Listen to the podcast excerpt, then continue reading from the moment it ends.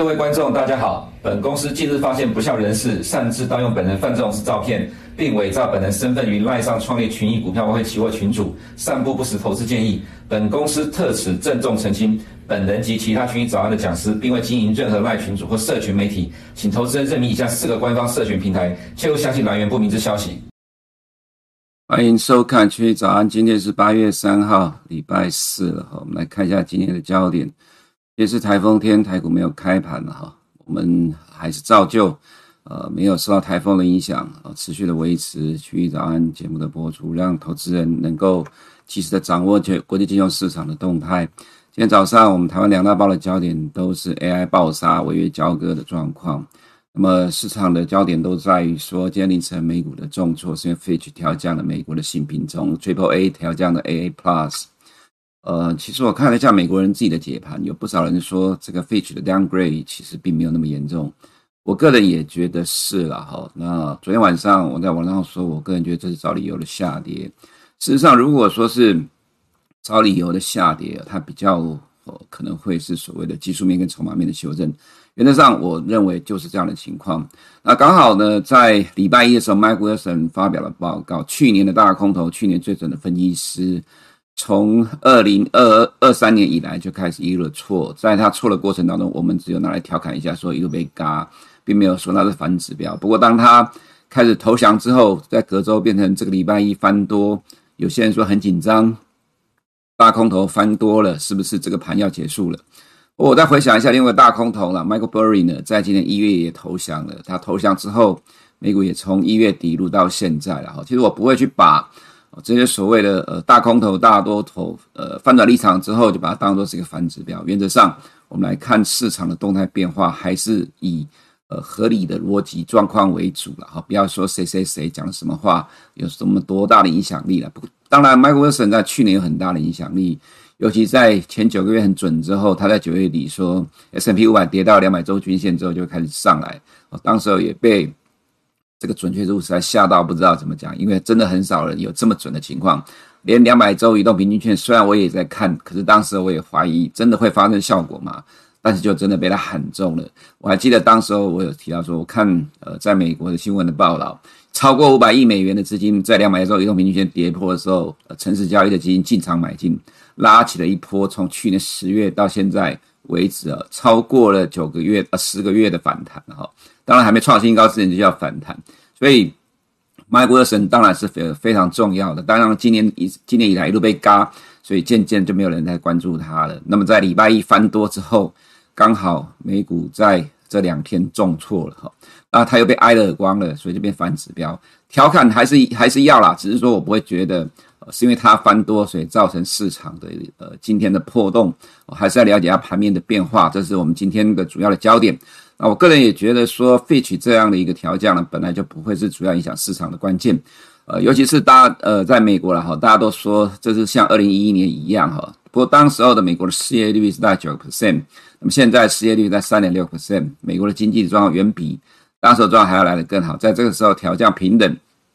当然有它的用意啦。不过，呃，我个人觉得说，这不会是影响呃美国金融市场的关键。真正的关键还是在我礼拜二所提到的财报才是焦点的哈，这是第一个部分。第二部分，Deja Vu 成了真实的考验。还记得我好像应该是上周吧哈，我有提到说，呃，在今年的四月最后一周到五月十五号这段时间，当时我提到说四月十五号呃四月最后一周到五月十五号这段期间是密集公布财报的时间点，很有可能会出现因为财报的修正哈。果然，当时候的确是出现这样情况，但是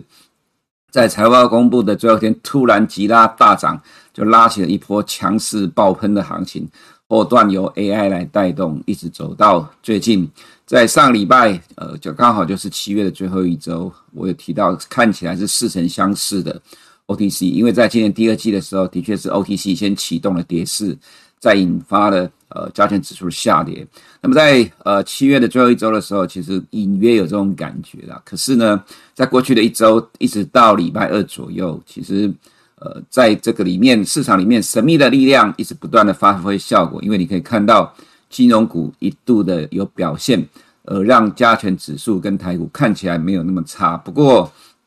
昨天金融股其实也没有撑多久了哈，在礼拜二强拉金融股，礼拜三金融股也重挫，这个看起来就真的蛮虚的，所以就造成了今天你看到了媒体的标题所写的。所以呃，这两天的这样的结果呢，就是我们今天所要了解的状况。你要了解真实的情况，才能够找出呃最呃就是说比较接近事实的方向，才能够做出应对哈。我们来看一下今天的几个焦点的新闻啊。当然，我觉得今天新闻不多了，因为其实在上礼拜 FOMC 之后，呃，也没有看到有太多的 Fed 官员有这个安排要出来讲话了。好，那么昨天 Fitch 调降了美国的平等之后，Yellen 痛批 Fitch 的做法，讲了一堆了，好，这个再做赘述参考一下，因为毕竟耶伦本来就现在没有什么影响力，不必太在意说他说了什么东西，他做了什么，他到中国又干了什么东西，其实没什么意义了哈。来看一下另外一个是，呃，我个人觉得比较需要去留意，就是美国的呃美美银美林了哈，他们的全球的经济研究部的呃这个经济学家放弃了对美国经济衰退的预测。为什么这里值得重视呢？因为这是在今年稍早以前，大概可能今年上半年之前，或者是说延续到去年的第四季，从去年第四季以来到今年上半年这九个月时间，因为我们经常哦，我们很频繁的在观察美国各大投资银行对美国经济成长的预测。我们常常说，其实对于美国经济成长预测或者经济数据的预测，其实我们不必不必花太多的时间去做研究、自建模型去预测，因为你不会比美国人做自己做的模型预测来要的还要来得更准确啊。这个在 CPI 就已经看到一个很典型的状况。去年二零二二年中我都讲过，这里不再赘述了哈。那么所看到的投资银行呢，其实美国的美银美林哈，是我们所观察到的。这些大投资银行里面最悲观的一个投行，他预估的数据其实是主要投行里面最悲观的衰退。原本就预估今年从二零二三年从第二季开始就会一路衰退到明年的第一季，但是它这个结果一直不断的上修，不断的上修，上修到现在，终于放弃了二零二三年会有呃单季衰退的情况。它是预计啦，第四季的美国 GDP 成长率是两个 percent，二零二四年会成长零点七个 percent，二零二五成长一点八 percent。这是很乐观哦，怎么说？第一季美国成长两个 percent，第二季成长二点四个 percent，第三季我没有看到这个数据，因为我没有找到这个新闻，这个内容到底第三季估多少？但这个新闻里面提到说第四季成长两个 percent，所以如果是二点零、二点四，那么最后一季是二点零，那么今年美国经济成长还真的蛮不错的。二零二四成长零点七，原本他预估，呃，二零二四年大概只有成长零点一到零点二 percent，二零二五年成长一点八 percent，所以。呃，美银调高了今呃的美国的经济成长率预估，成为了今天众多新闻中里面的一个值得关注的呃部分了哈。那么在呃美呃这个最悲观的呃美国呃美美林调高了今年经济成长率之后，反而跌下来，所以我当然会觉得说，诶，这样的情况之下，你要去找是什么原因造成市场的下跌了哈。那接下来就是看到我们来看整个几个呃几个状况，我们先看一下，这是在美国时间的。呃，八月一号，呃，所发生的情况，Fitch 在呃昨天是台湾时间八月二号了哈。那么在美国市场收盘之后，Fitch 调降美国主权平等，这里面的理由呢是预计从二零到二零二五年，美国的债务属于 GDP 的比重将升到一百一十八，是目前享有 Triple A 的国家三十九点三的债务比例的三倍以上。那么这是 Bloomberg 预估的美国债务属于 GDP 的比例了哈，未来是逐年的上升。那他提到二零二五年是一百一十八个 percent。那么在另外一个部分是今年前九个月美国的财政预算赤字是一点九呃一点四兆美元，也就是说债务的比例跟预算赤字是废去调降美国主权平等的理由，或者这么说好了，翻译成白话文就是美国的经济成长，不管是去年、今年。表现的靓丽，其实是有债务堆出来的。这原因是，呃，在拜登上任之后，推出了两轮的呃纾困案。新冠疫情之后呢，大量的债务，呃，大量的债务增加，哦，所以使得美国的预算赤字大幅成长。那这个呢，在这个时间点，Fitch 去调降了美国的主权平等。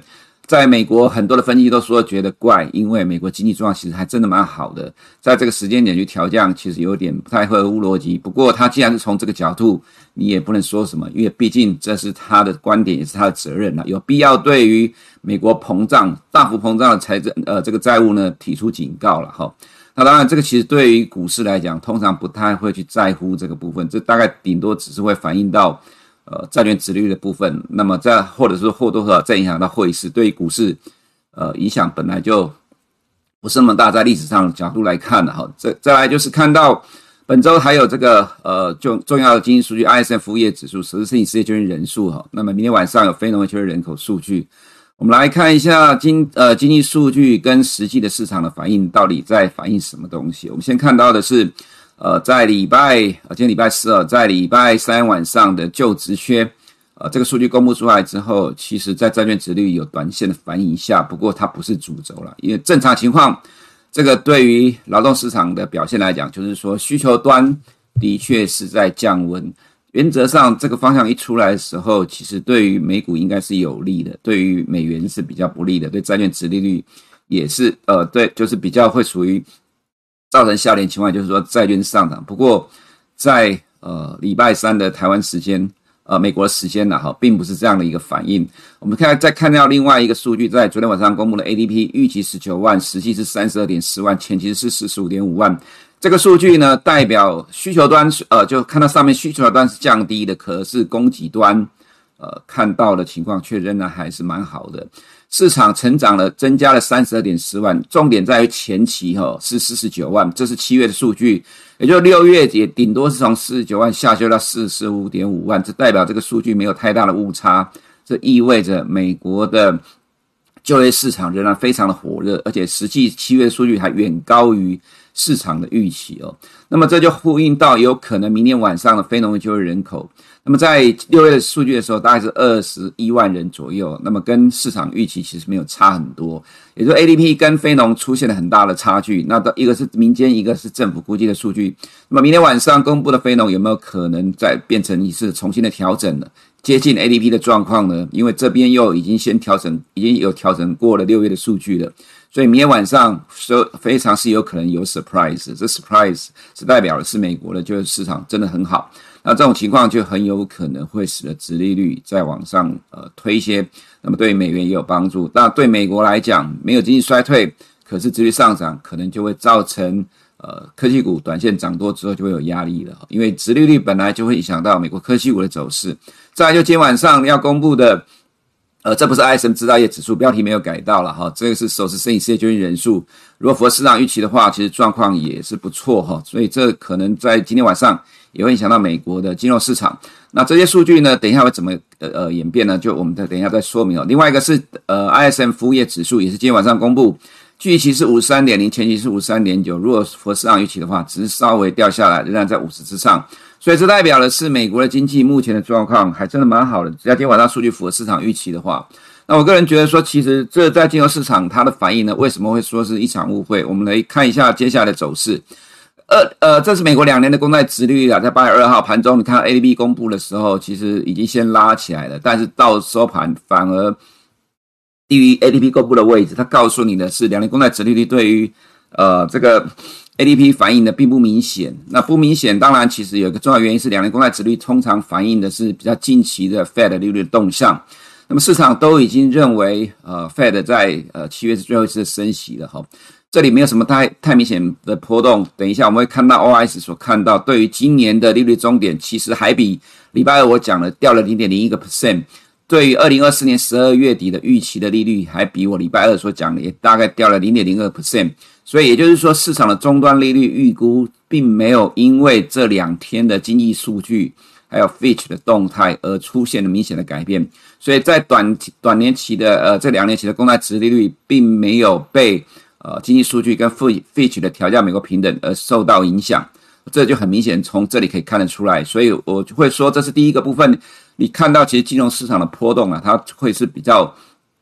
暂时性的情况。在我们看到这是美国的十年公债殖率的走势哈，这是在呃美国时间的八月一号。八月一号呢，就直接公布的时候，当时我提到这个其实对债券殖率是比较不利的，它应该是会下来，可是它只有瞬间下来之后就上去。到美国收盘之后呢，才有的这样的一个消息，Fitch 调降了美国的平等，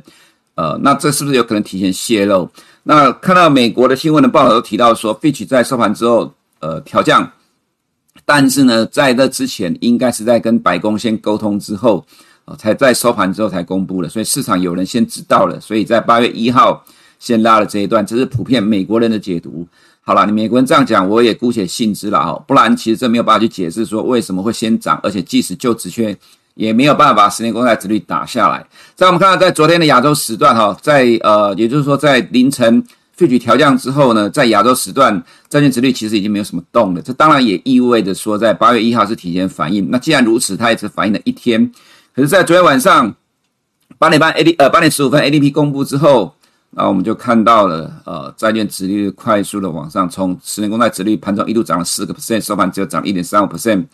这当然也跟什么呢？两年债其实没什么太大的破跟着动有关了哈。两年债推不上去，自然限制了十年公债殖率的空间，所以它就动了一下。哦，那这个在反映的是经济数据的状况。三十年公债殖率这里我们需要看一下，因为它涨的幅度比较大，长年期的公债殖率反应会比十年期稍微来的大一点。但其实是同样的状况，在亚洲时段这里就没有动了，ADP 公布之后才开始动。所以在债券殖率这个部分呢，它反映的美国的就业数据非常的热络。今天晚上的非呃这个首次申请失业救济人数跟礼拜五的呃这个呃非农就业人口有可能会使得债券殖率再小涨。但是如果接下来两年期的公债殖率动不了的话，那么十年公债殖利率跟三十年公债殖率的空间就有限。我们如果说从 K 线角度来看，你就可以看得到很明显，两年债殖率大概已经不太动了哈，因为。呃，这里来到四点八七，距离现在 Fed 五点二五到五点五其实没有太大的空间哦。因为今天呢，呃，台股休市了哈，所以呃，也许可能八点半之前讲不完，但是也因为台股是休市，所以如果八点半讲不完，我也会把它讲完哦，不会有时间的限制。如果你有耐心就听，没耐心就算了，就把它关掉吧。我们来看看十年的公债殖利率呢。我在昨天回答一些朋友在讲，我说我提到从基本面的角度来讲，我不认为。它有多大的上行的空间？但是就线论线，它其实是有机会的。那如果这样状况来讲，就变成是一半一半了哈。不过，我个人比较相信基本面，也就是说，呃，我认为最终基本面会限制了十年公债殖利率的空间。那也就是说，如果你在看到未来这一段时间，呃，随着经济数据的出来，两年公债殖利率动不了，那么其实未来的十年公债殖利率。呃，即使在推进，我觉得空间也有限。同样的，三十年公债殖利率也是类似的状况。那这就使得十年公债的价格，其实虽然债券殖率有比较大的波动，但价格上并没有跟着明显的波动了哈。那么再来，我们看这是三十年公债殖利率，它就很明显的，它的走势就比十年公债殖率来的更强。所以我刚才提到，从基本面跟技术面角度来评估，是完全相反的走势。但是两年公债殖率动不了，所以长年期的债券殖率，我个人也觉得。呃，原则上还是以基本面为依据依归的话，上涨空间有限。那么美元的话，同样是在呃 ADP 啦，不是 GDP 啦哈，这是从 ADP 公布之后就开始一路拉上来，所以这个数据对美元是有利的哈。另外的关键的焦点就是风险资产，我想这是大家呃最关注的部分。那这到底是怎么回事？是因为 Fitch 调降美国平等，才造成昨天亚洲市场的重挫吗？我个人倒不这么认为了哈，因为毕竟呃，我们还是要去找呃，去抽丝剥茧，去找比较接近事实的状况。的确，在礼拜二的时候，呃，恒生指数就已经先转弱了。那么礼拜二的时候，恒生指数转弱，呃，欧洲股市呢，在亚洲时段也跟着恒生指数跌下来。在美股的话，其实跌幅比较小。那你可以看到在，在呃晚上美股开盘之后呢，道琼就拉起来了，欧洲股市并没有缩减它的跌幅，这原因等一下都在欧洲股市我会告诉你。不过它只有两个字，就是财报。也就是说，不管台湾、美国、欧洲各大企业正在呃目前正式公布财报的期间，礼拜二的亚欧洲时间，欧洲股市下跌是因为 B N W 财报所造成的连锁效应，B N W 大跌了六个 percent。等下在欧洲市场我们会告诉你。不过这里你可以看到的，其实是由港股的下跌带动欧股的下跌。欧股开盘之后，又因为企业财报的因素，又造成美股的拉下来。但是到了晚上，美股开盘其实是没什么跌，所以道琼拉起来。所以如果看礼拜二的时间的话，其实美股是相对强势的。和这是到礼拜二来看，到了美国时间的八月二号礼拜三，你可以看到亚洲时段一样是港股开盘一路的下跌，带动了。欧洲股市的一路的下，呃，后面也跟着下来。那么这一条是道琼，所以礼拜二、礼拜三、八月一号、八月二号，风险资产它真正的逻辑是由亚洲市场的恒生指数带动了。那当然了。台湾股市也很弱了哈，台湾的科技股自己由创意所引发的连锁效应，我个人觉得或多或少有影响。不过在八月一号的时候，对美国的 AI 没有影响，但是对于八月二号的美国也 AI 就产生影响，算是落后的反应。但是在全球市场里面来看，你会看到恒生指数是风险资产在这两天的领先指标，领先走弱，拖累了欧洲，进而拖累了美国市场。所以如果说你看八月二号礼拜三的话，还是一样，恒生指数拉下来，再来欧洲下来，这还是财报的因素，美国就跟着下来了。虽然开盘之在开盘前有稍微拉起来，后面就一路跌。那么在这个部分呢，昨天有个利空，就是中国网信办限制了一堆，呃，推出了一些限制，未成年人使用呃网络的限制，这个对腾讯跟抖音不利，所以昨天香港科技股跌了三个 percent。昨天有评论说了。这就是为什么我对中国一直没有那么没有信心的原因，因为在过去几年，这种互相矛盾的政策一直不断的推出，才没多久，中国政中央政治局才说要鼓励呃平台经济的发展，结果一个礼拜之后，网信办跟你讲要限制未成年使用网络的时间。所以在之前暴涨的香港科技股，在昨天又重挫，互相矛盾的政策让你无所适从，所以这个市场我本来就觉得一直都只能短线而已了哈。所以在这里其实很清楚的看到情况是，其实是亚洲股市，尤其是香港。拖累了全球股市，这是我们所看到的情况。Fitch 只是呃很多人找不到理由之后强加的理由而已了哈。我们再来看 OS，这个我们刚才所提到的其实没有什么太大的变化。到明年底，这都比礼拜二我所讲的还要稍微降了大概零点一到零点二 percent。终点利率预估，呃，英国的部分还持续的下滑，美国的也是持平，稍微小掉。所以，我们从利率预期来讲，没有看到明显的变化。这也是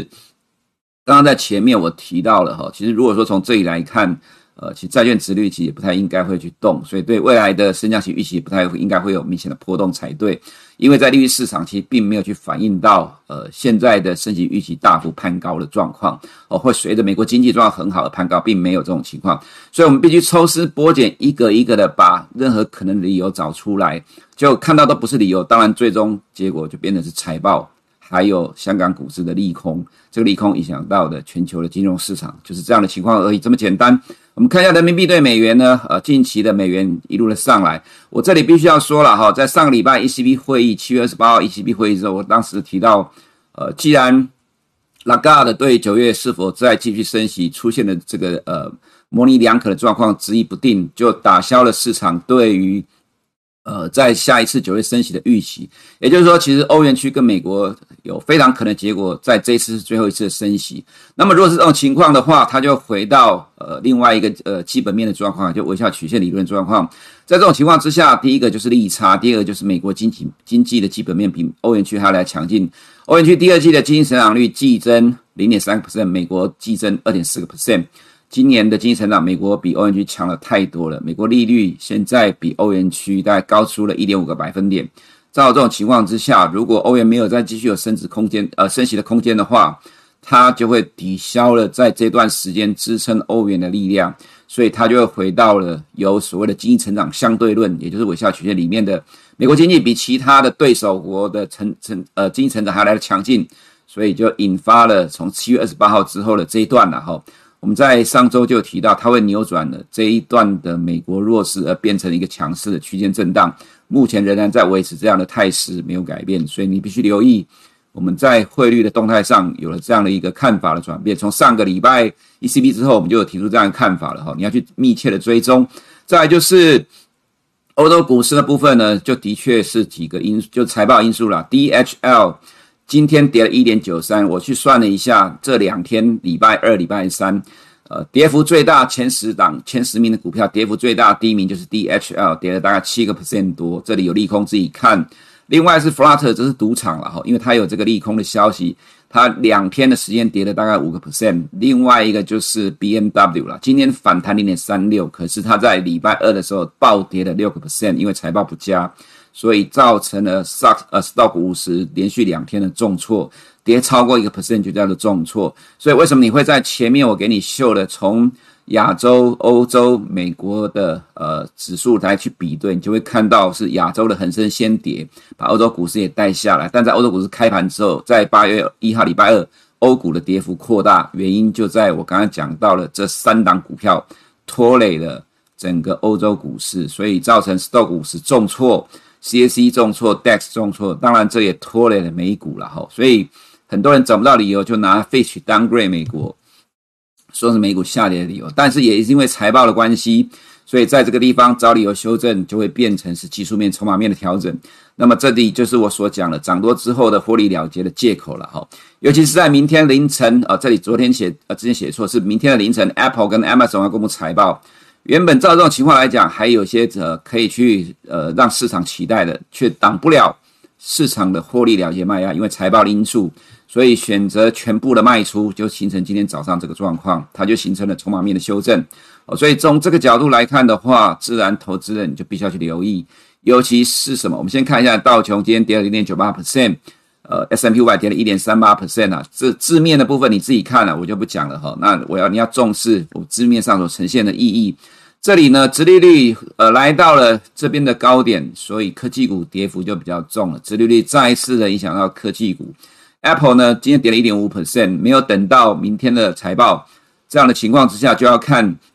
明天财报能不能支撑它的股价。如果财报是优于市场预期，还是无法支撑的话，那你就要小心。呃，今年以来，或者说从去年十月以来，长达十个月的上涨，可能快要接近尾声了哈。这可能你要去留意这个状况。纳斯达一百的呃状况也是一样，因为殖率的上涨，所以科技股影响比较大。AI 的指标呢，在这里比较不好的是五月财报公布之后，你可以看到五月这里是沿着这一条粉色的一路上，一直都没有跌破，今天跌破了。那呃八月二十三号才公布财报，所以你也得要留意这样情况。短线上的确这些超强的股票都转弱了，这是呃可能多方你需要去留意的关键。那当然我们还是强调，这是短线的技术面跟筹码面修正都是一样的情况，虽然单日跌幅很重，但其实还是相对的强势。不过，呃，这张股票这也是 AI 的指标股啦，它的状况最糟，呃，跌破了这样的情况，我个人建议投资人是谨慎提高警觉了哈。即使是短线的技术面、筹码面修正，可能都会让部分人受不了，因为你可能会去追高。呃，当然，如果你是从去年或者是今年一月呃才进来的，那当然你不用担心了。不过短线上可能很多人都要紧张吧哈。所以整个 AI 的状况来讲，的确是有呃看起来高档震荡的情况，SARS 也是一样。创新高之后，一天就给你跌破了二十天的均线，这都是技术面跟筹码面的短期的调整，它需要时间的等待。Russell 两千也是一样。亚洲市场的部分，呃，BOJ 的副总裁说，呃，控制 YCC 不是退出，呃，这个宽松货币政策，其实前一次微调也是同样的说法，我们也认同啦。所以其实日元又恢复到了贬值，但是呃，股市就受到了亚洲市场影响了，这亚洲股市就变成你看我，我看你，风险资产。同时修正，呃，目前看起来比较可能会有这种状况发生。这是昨天中国网信办传出来的内容了哈，就是禁止未成年人在每天晚上十点到早上六点进，呃，就是说这些互联网提供服务，就是告诉你凌晨晚上十点到凌晨六点不能不睡觉打电动啦。那所以这个就造成，呃，这个腾讯的股价呃跌的幅度比较大，所以今天香港科技股呃在恒生科技指数的话跌了三点二九 percent。短线的上涨，大家很高兴，结果又来一个利空，让你错了。这个其实投资人要跑也跑不掉了哈。所以对这个市场，呃，虽然大家都很乐观，官方做多，但我始终觉得信心不高。但是呢，呃，既然大家都想要去追，所以追出了这一段。所以如果你真的一定要玩，我还是比较建议短线会比较安全的哈。那么在 A 股的部分，你看到外资其实呃买超逐渐降低，外资也是很短线，所以我一直说。对这个市场，我并没有那么高度的信心。虽然大家都信心很高，因为它相对低档，安呃比较安全。不过，呃，这个市场其实是需要外资的。如果外资也是很短线的话，你也只能跟着很短线。更何况，其实你可以看到 A 股的各指数这一波并没有像港股那么强哈。其实对于内呃中国内部的投资人来讲，信心也不高，所以就是短线的脆脆歪歪而已吧。那么至于在台股的部分呢？哦，因为时间不够，我刚才这边呃来不及改，也没有写到了。其实这个状况就是我讲的似曾相识，Deja vu 变成了真实的考验。呃，外资持续的汇出了台湾。呃，我们之前有提过，这里再讲一下，在今年的呃四月最后一周到五月十五号公布财报，其实当时是由 OTC 领先重挫，反映财报跌下来之后，把加权指数也带下来。但是加权指数因为有神秘买盘。所以它的跌幅的空间是比较有限。那么，其实，在七月最后一周的时候，我有先提出一些小小的预警，我觉得要小心这种状况。那么，在这几天，哦，就是在这里反弹的时候，其实是强拉金融股。可是，强拉金融股看到情，我们所看到情况也真的很短了哈。这代表了说，市场去追强势股。可是这强势股最后又补跌了。其实这是最让多头讨厌的情况。你去追强了，反而参加了它的补跌。那通常强势股补跌呢，它所传递出来一个不好的讯号，叫做它可能会实施一个跌势。那这个跌势会持续多久不知道，但是我们也只能说这种情况看起来似曾相识，有可能会重演跟十月最后一周到五月中的公布财报的情况。因为现在很多的公司正在密集公布财报，跟法说你看到的都是不如市场的预期。科技业除了 AI 之外，PC 手机可能到明年第一季都还看不到有明显的起色。那么既然还有呃长达三季的时间，你看不到业绩的起色，所以半年报的影响会比第一季财报影响还要来得更大。在这个地方其实是有多头抵抗，但是最终呢，因为创意上个礼拜五的法说造成礼拜一二三连续的重挫，终究使得 AI 崩盘。那美国的 AI 并没有跟着台湾一样这样崩，不过在昨天。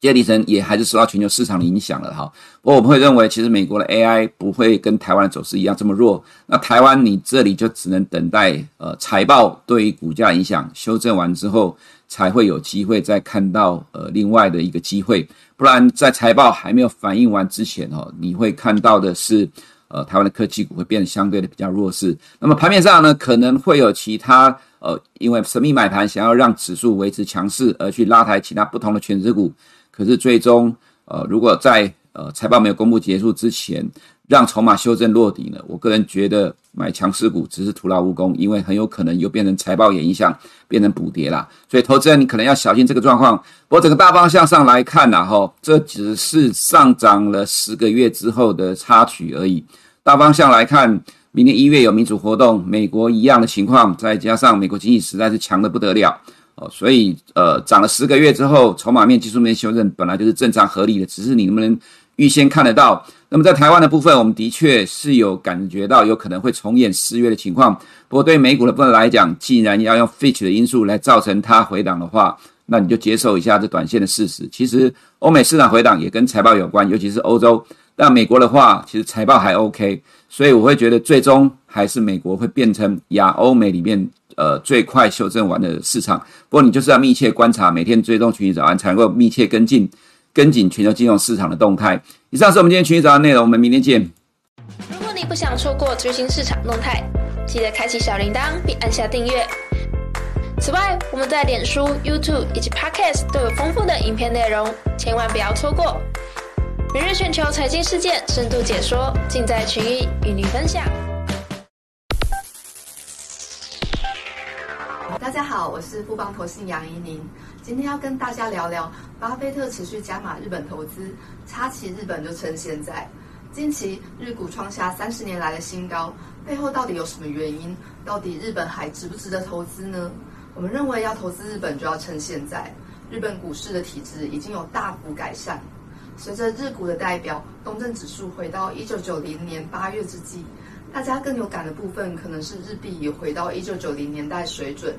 日币回到新低的同时，也代表自一九八五年的广场协议开始，因日币大幅升值而损害企业竞争力的现象，将转为因日币大幅贬值而支持日本企业的表现。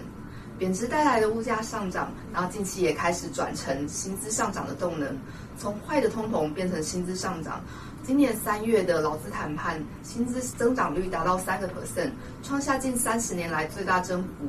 在薪水成长之后，预期消费的动能也将加温。那这个基本面的改善呢，是否已经完全反映在指数上面？在日股的代表东证指数大幅上涨之后，以长期投资来看，目前日股的评价还在近年的评价区间下缘。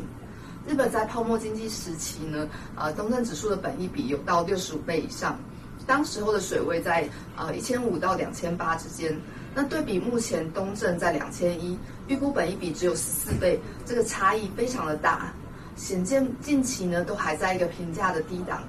那如果跟近年的评价区间相比，那今年评价较高的时期，像是二零二零年的十六倍，或是二零一七年的十八倍，相比之下，目前十四倍其实还在偏低的水位。我们看好日股在体质改变之后，将有较长的波段涨幅。建议投资人可以选择适合的商品切入。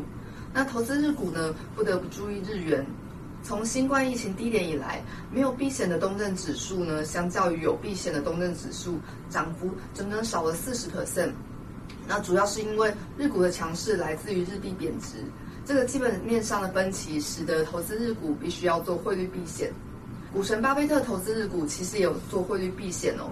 用发日元债去买日股，避开日元贬值的风险。总结一下今天的报告，随着日股的体质大幅改善，目前呃日股以长线观点来看仍相对便宜，且这个被市场忽视已久，资金回补的趋势呢是很值得期待的。建议大家纳入长期投资的观察名单，以定期定额或是择机布局的方式切入日本股市。以上是近期的市场看法，谢谢大家。